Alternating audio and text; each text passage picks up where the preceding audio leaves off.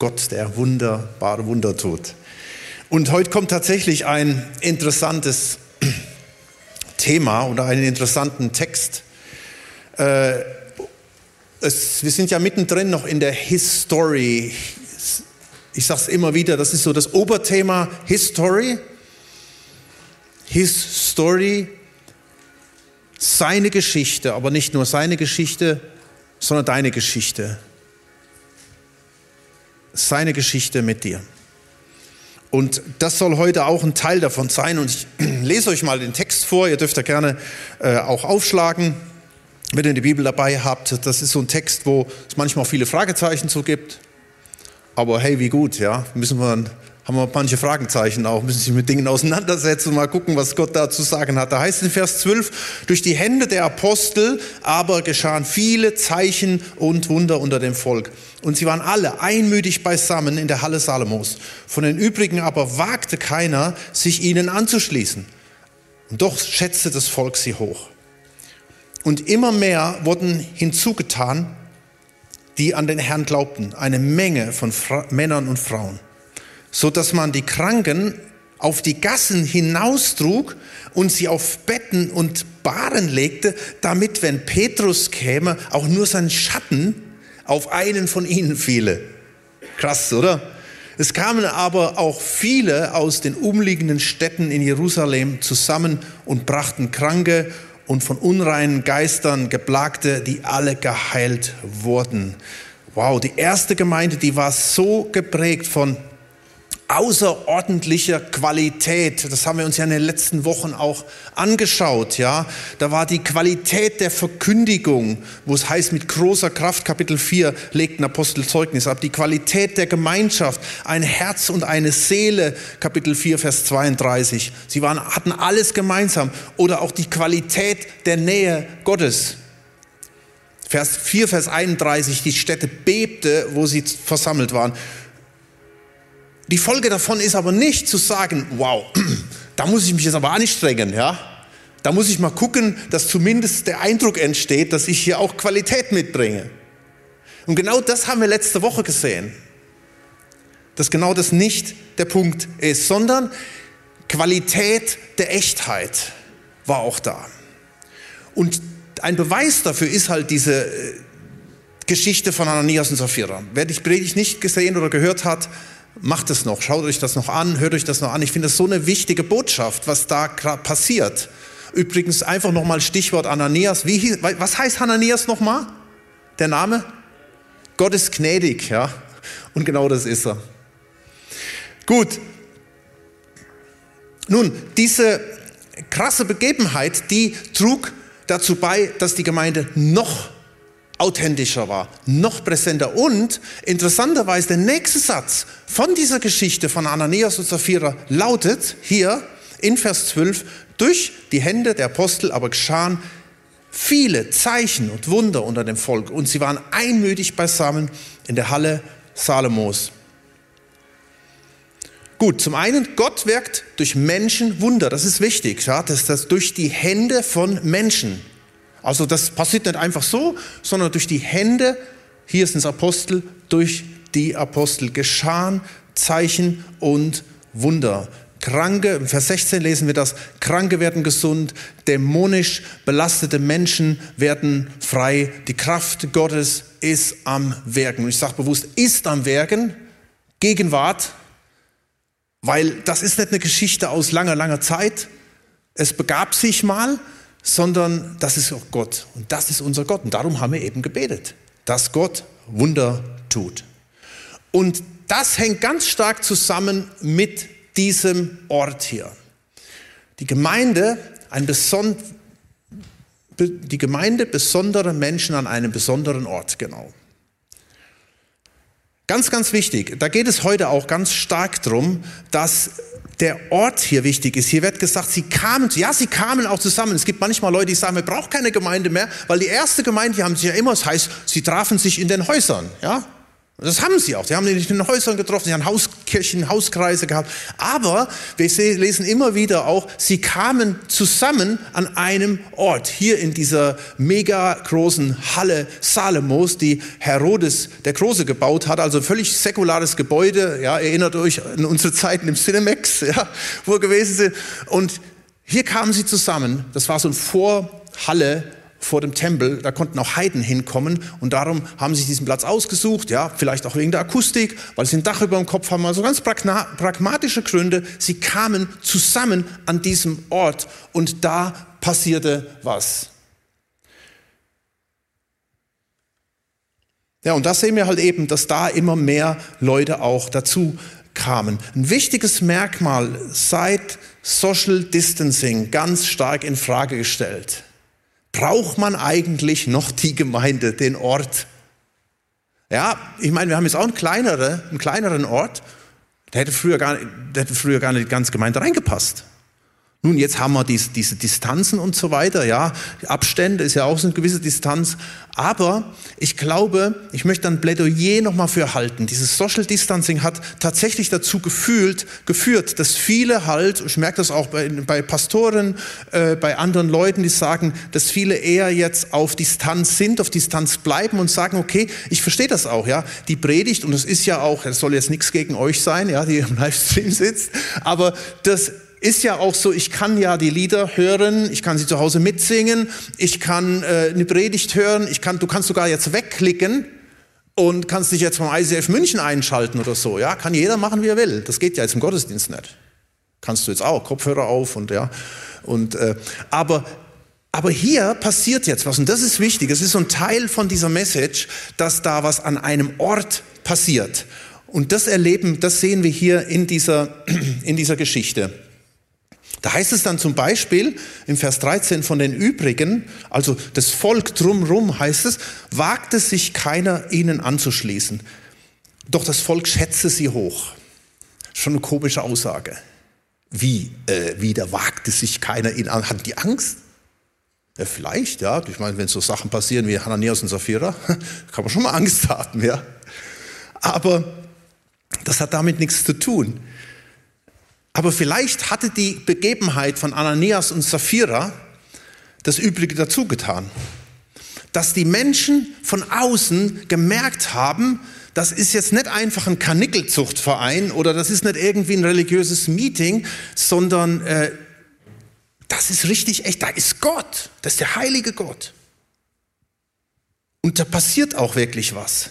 Da ist auch kein Platz für, für Oberflächlichkeit. Und vielleicht merken die Leute von außen, ja, es geht nicht einfach darum, oh, da könnte man auch mal hin, sondern das ist etwas, was nicht nur äußerlich ist, sondern wir können es beobachten. Sie treffen sich da. Also es war offen für alle, nicht wie hier, wo die Schotten dicht sind, sondern es war offen für alle. Die Halle war offen. Es konnten alle mit anschauen, was da passierte. Und die Menschen waren einfach nur beeindruckt. Sie waren bewegt. Aber sie wussten auch, wenn wir Teil von dieser Gemeinschaft sein wollen, dann muss hier im Herzen, dann muss innen drin was passieren. Dann muss es eine, eine Wende äh, geben. Das ist wichtig.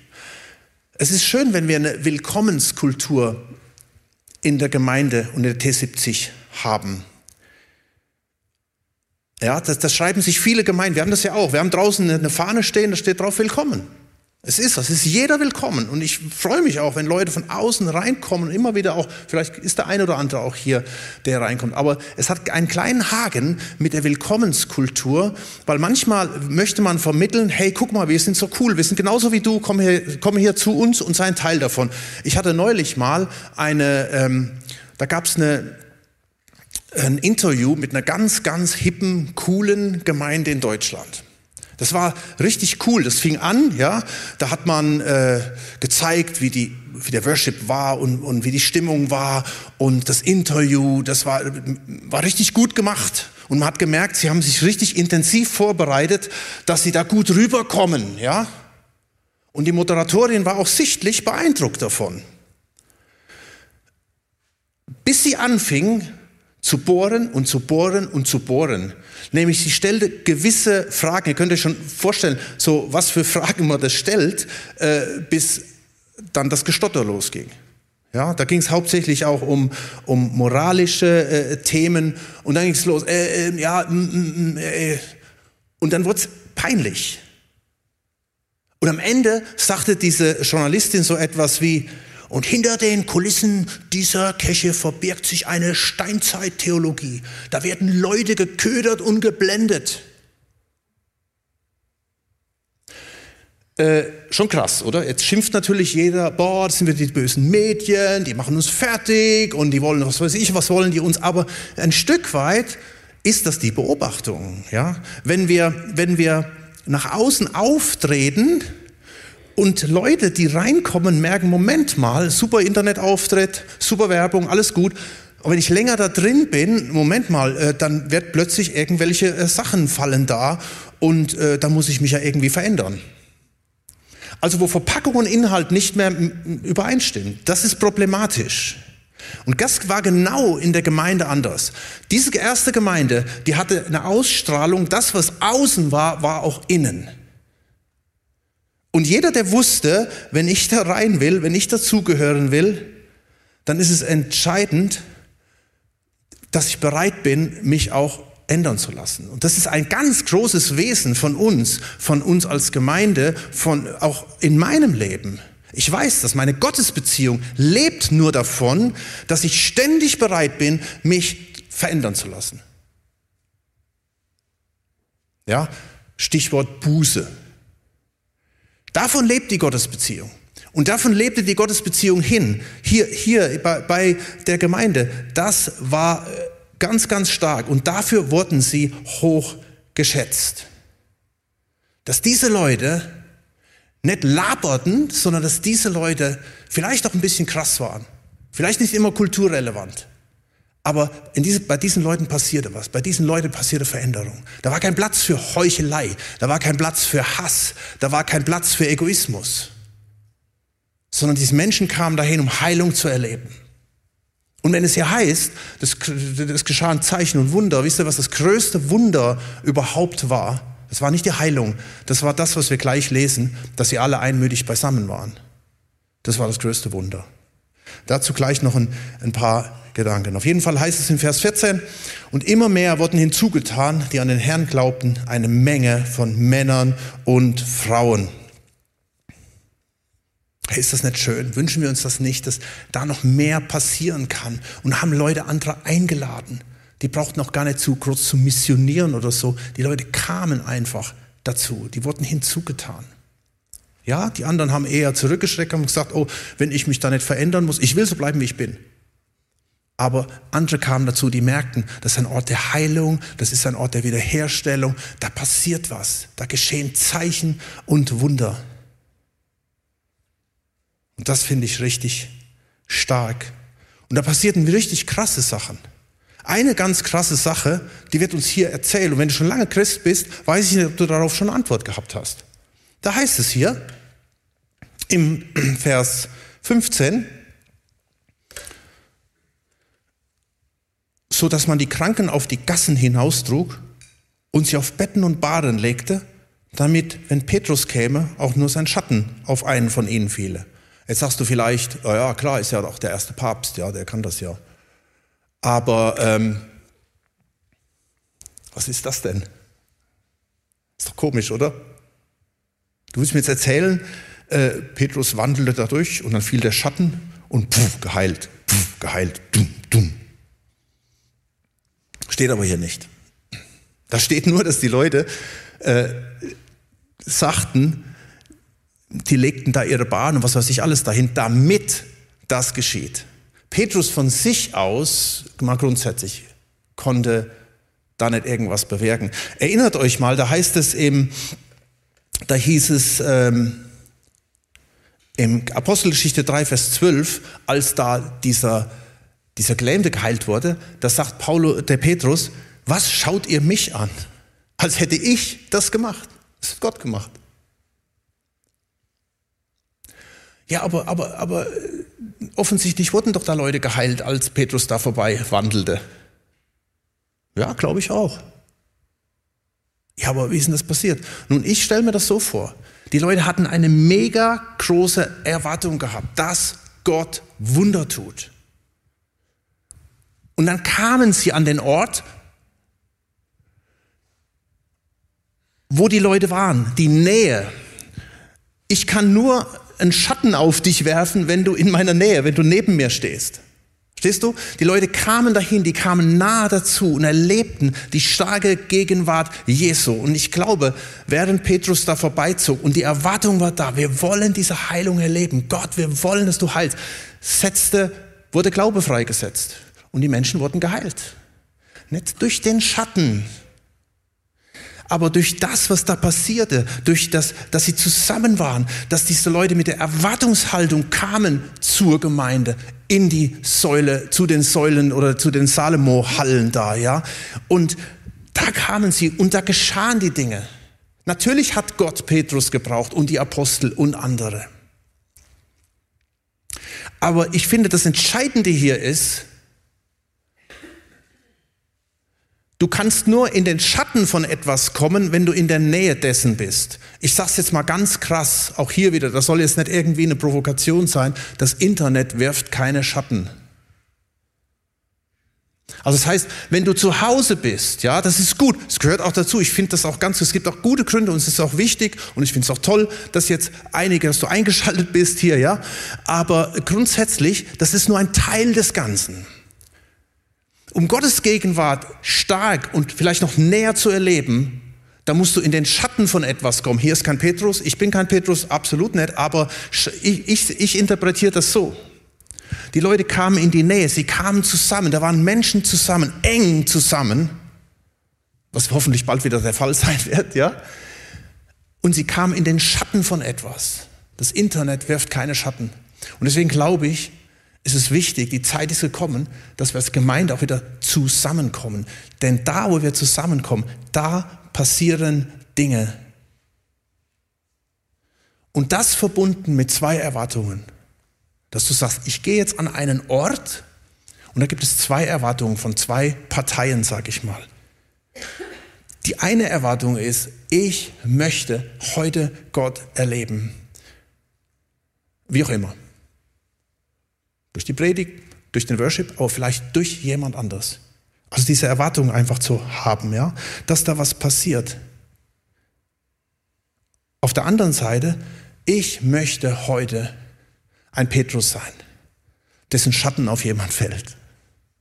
Ich möchte heute ein Mensch, ein Mann, eine Frau des Glaubens sein. Denk nicht zu klein von dir. Das sind so Geschichten wieder. Vielleicht kennst du das auch, ja? Hier ist die Geschichte vom Schatten des Petrus. Neulich war ich wieder im Seminar und erzählte einer vorne, was er alles mit Jesus erlebt. Boah, und wie viele Leute sich heute schon wieder bekehrt haben durch ihn. Und ich sitze dann, ja. Und das macht dich dann vielleicht so klein. Nein, hey, du bist wie Petrus. Du bist ein Nachfolger Jesu. Klar, du wirst jetzt nicht genannt als einer der zwölf Apostel, aber du bist ein Kind Gottes. Ob du zu Hause sitzt, ob du hier sitzt und du darfst sagen, ich darf ein Werkzeug sein für Jesus. Und Werkzeug kann ich natürlich in erster Linie nur da sein, wo auch andere zusammenkommen. Das mag im Hauskreis sein und in der Gemeinde. Und da können die Dinge äh, passieren. Und da passiert auch was. Und manchmal ist es auch wichtig, sich auch öffnen, zu öffnen, auch mal theologisch zu öffnen und nicht einfach dann zu sagen, ja, das ist wieder so eine Geschichte, das war die erste Gemeinde und das ist ja später nicht mehr passiert und das war ja auch Petrus und er war der erste Papst und alles, der konnte das ja alles, ja, war er zwar nicht, ja, aber nein, du bist ein Nachfolger Jesu. Jesus nimmt die zwölf Jünger und die Nachfolger und sagt, jetzt geht ihr hin und macht zu Jüngern und der Nation. Und diese Zeichen werden euch folgen. Und da ist die Rede von Krankenheilung, von Dämonenaustreibung und alles Mögliche. Und wenn wir hier beten für Menschen, dann erhört auch Gott unser Gebet.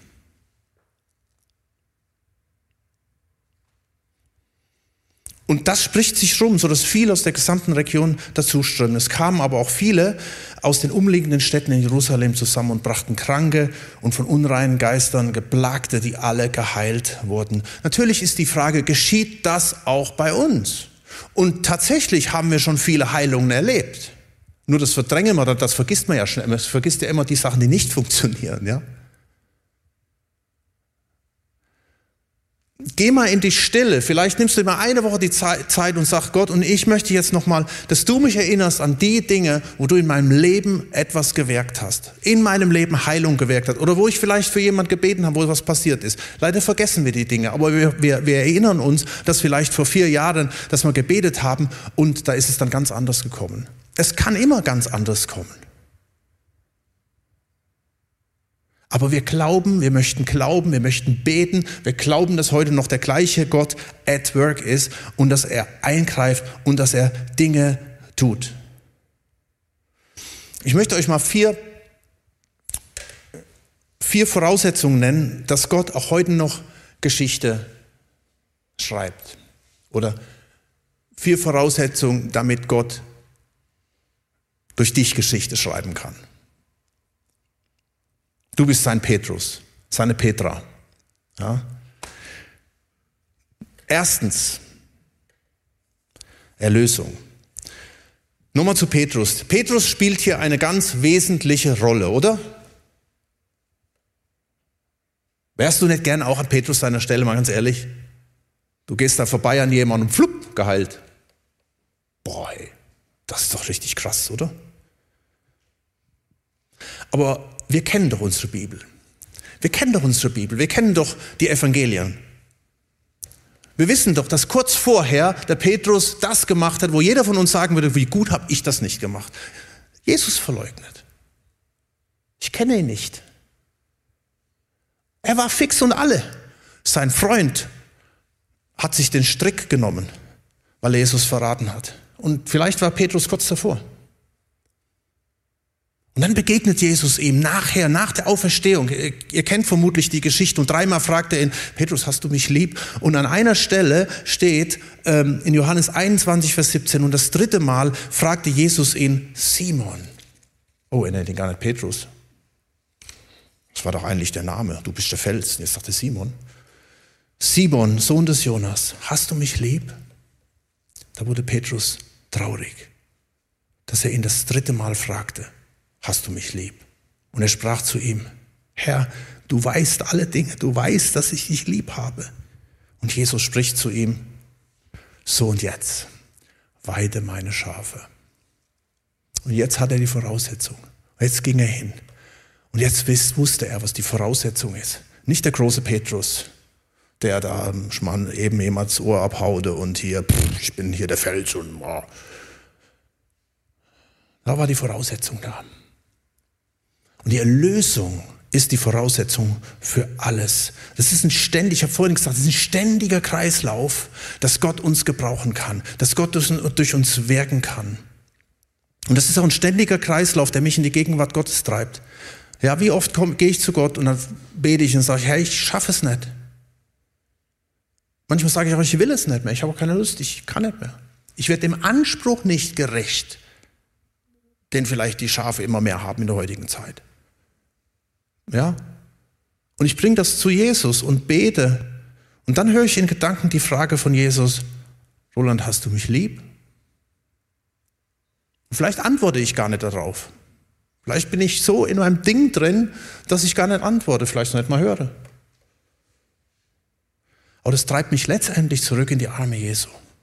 Zu sagen, ja, Jesus, ich habe dich lieb. Und dann ist es wie die Stimme von Jesus, die sagt, ja, und jetzt geh hin. Mach weiter, weide meine Schafe.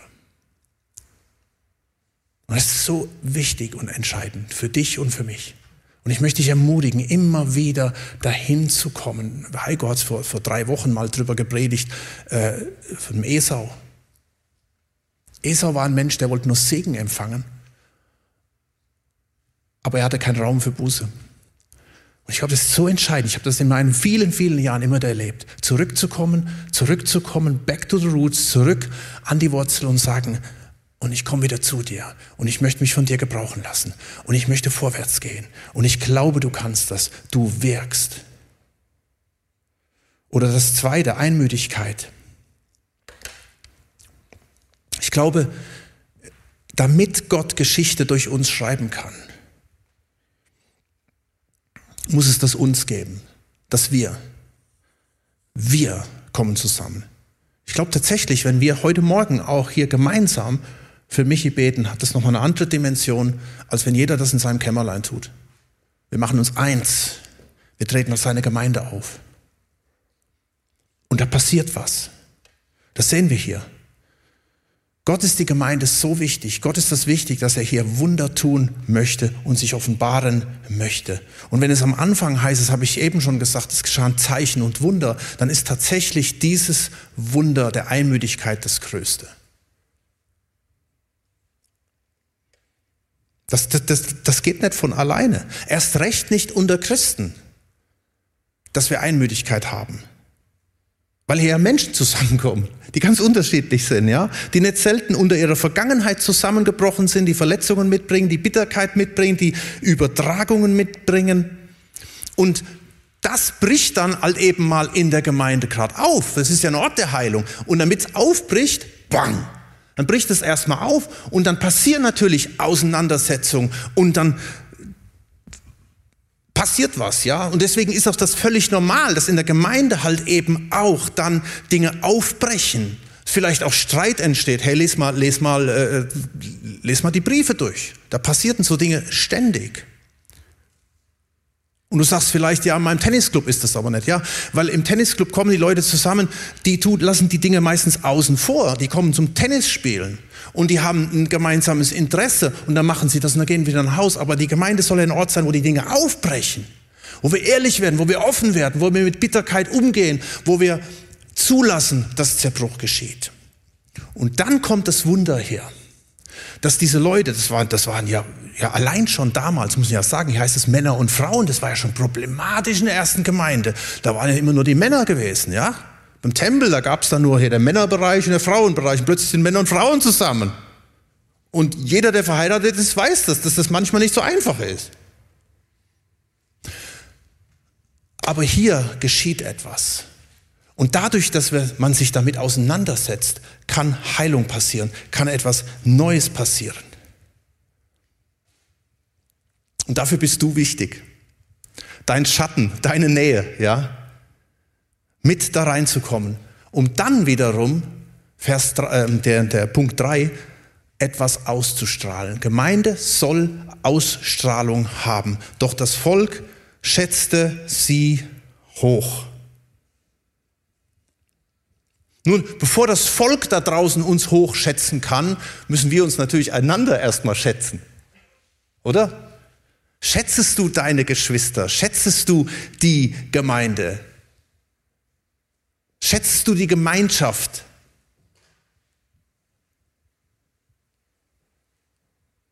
Natürlich schauen wir dann die anderen an. Nö, mein Hauskreis, den schätze ich nicht. Ach, das die sind alle irgendwie so schwierig.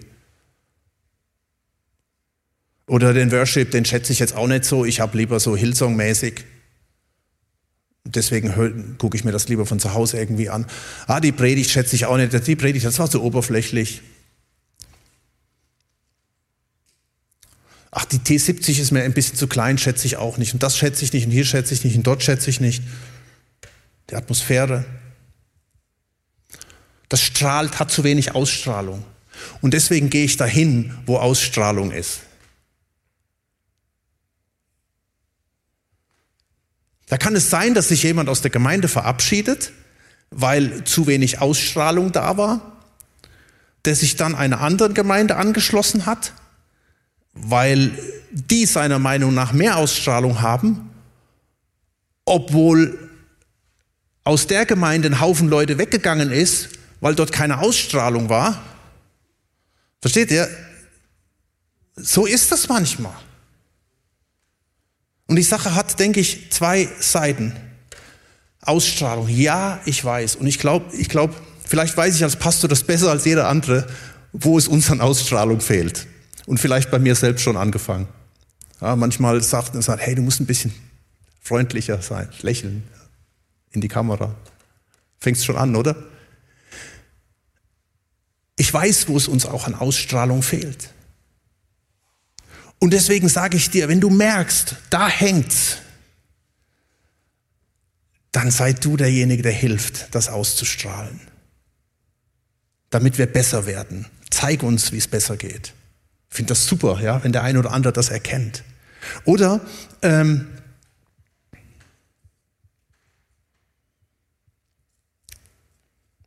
es ist auch nicht selten der Fall, dass manche hier bereits in der vierten oder fünften Gemeinde sind. Und es ist auch interessant, dass öfters die Leute, die, manchmal ist es halt so, durch Umzug, durch Wegzug oder durch Umstände, das passiert halt, ja. Aber es ist manchmal auch interessant zu sehen, dass öfters auch eher diejenigen, die schon vier bis fünf Gemeinden in der Region durchhaben, irgendwann an den Punkt kommen, dass sie sagen, nee, hier ist zu wenig Heiliger Geist, hier ist zu wenig Ausstrahlung, ich muss was anderes suchen. Und die Reise geht weiter.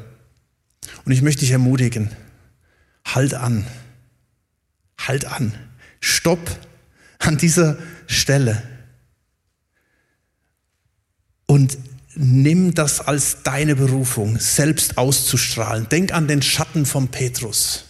Ja, es kommt immer darauf an, auf welcher Seite ich stehe, zu sagen, ich möchte jetzt ein Segen für andere sein. Dass ich Pastor bin heute, wisst ihr, woran das liegt? Weil ich in Kreisen war, wo zu wenig Ausstrahlung war. Und ich habe gemotzt und gemacht und getan, bis Gott mir eines Tages durch irgendwelche Leute gesagt haben, so Junge, dann mach's doch besser. Ich habe dich berufen, dass du ausstrahlst. Ich habe dir meinen Heiligen Geist gegeben. Und jetzt geh los. Und ich glaube, dass wir uns selbst alle miteinander ermutigen, miteinander unterwegs zu sein und zu sagen, wow, Punkt eins, ich möchte mich erneuern lassen. Erlösung. Punkt zwei, ich möchte dafür sorgen, dass wir wieder einmütig, dass wir zusammenkommen. Und ich möchte, dass Einmütigkeit da ist. Dass ich meinen Teil dazu beitrage. Ich möchte es erwarten, dass Dinge passieren. Punkt drei, ich möchte, dass Ausstrahlung da ist. Und da, wo es an Ausstrahlung mangelt, wir sind alles Menschen. Da möchte ich meinen Beitrag dazu tun, damit was passiert, damit Gottes Herrlichkeit hier ankommen kann. Und viertens und letztens, dass Offenheit da ist. Vers 14.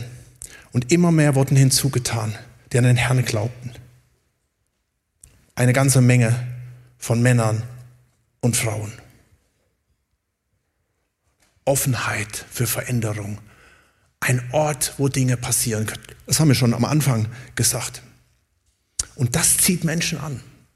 Das zieht Menschen an. Menschen zieht das. Das ist ein Fehldruck zu sagen, okay, die, das Willkommenskultur besteht darin, dass wir einfach das Gleiche machen, wie, wie du draußen schon erlebst. Sondern diese Offenheit dafür, dass Dinge passieren, dass Dinge neu werden. Was ich richtig klasse finde in unserer heutigen Zeit ist, gerade auch bei jungen Menschen, ist, dass sie viel mehr danach sich sehen, dass Dinge authentisch sind. Dass Dinge echt sind. Sie wollen wissen, was ist hinter der Verpackung. Lass uns authentisch sein. Ich, ich will bei mir anfangen. Lass uns gemeinsam anfangen. Lass uns Werte setzen. Lass uns mit Dingen auseinandersetzen. Ja, vielleicht auch mit neuen Dingen. Jemand hat mir in für meinen Urlaub ein Buch mitgegeben und ich sagte, was soll denn das? Das lese ich nicht. Das war ein Buch, da haben mich meine Pastorenkollegen vor Jahren immer vorgewarnt.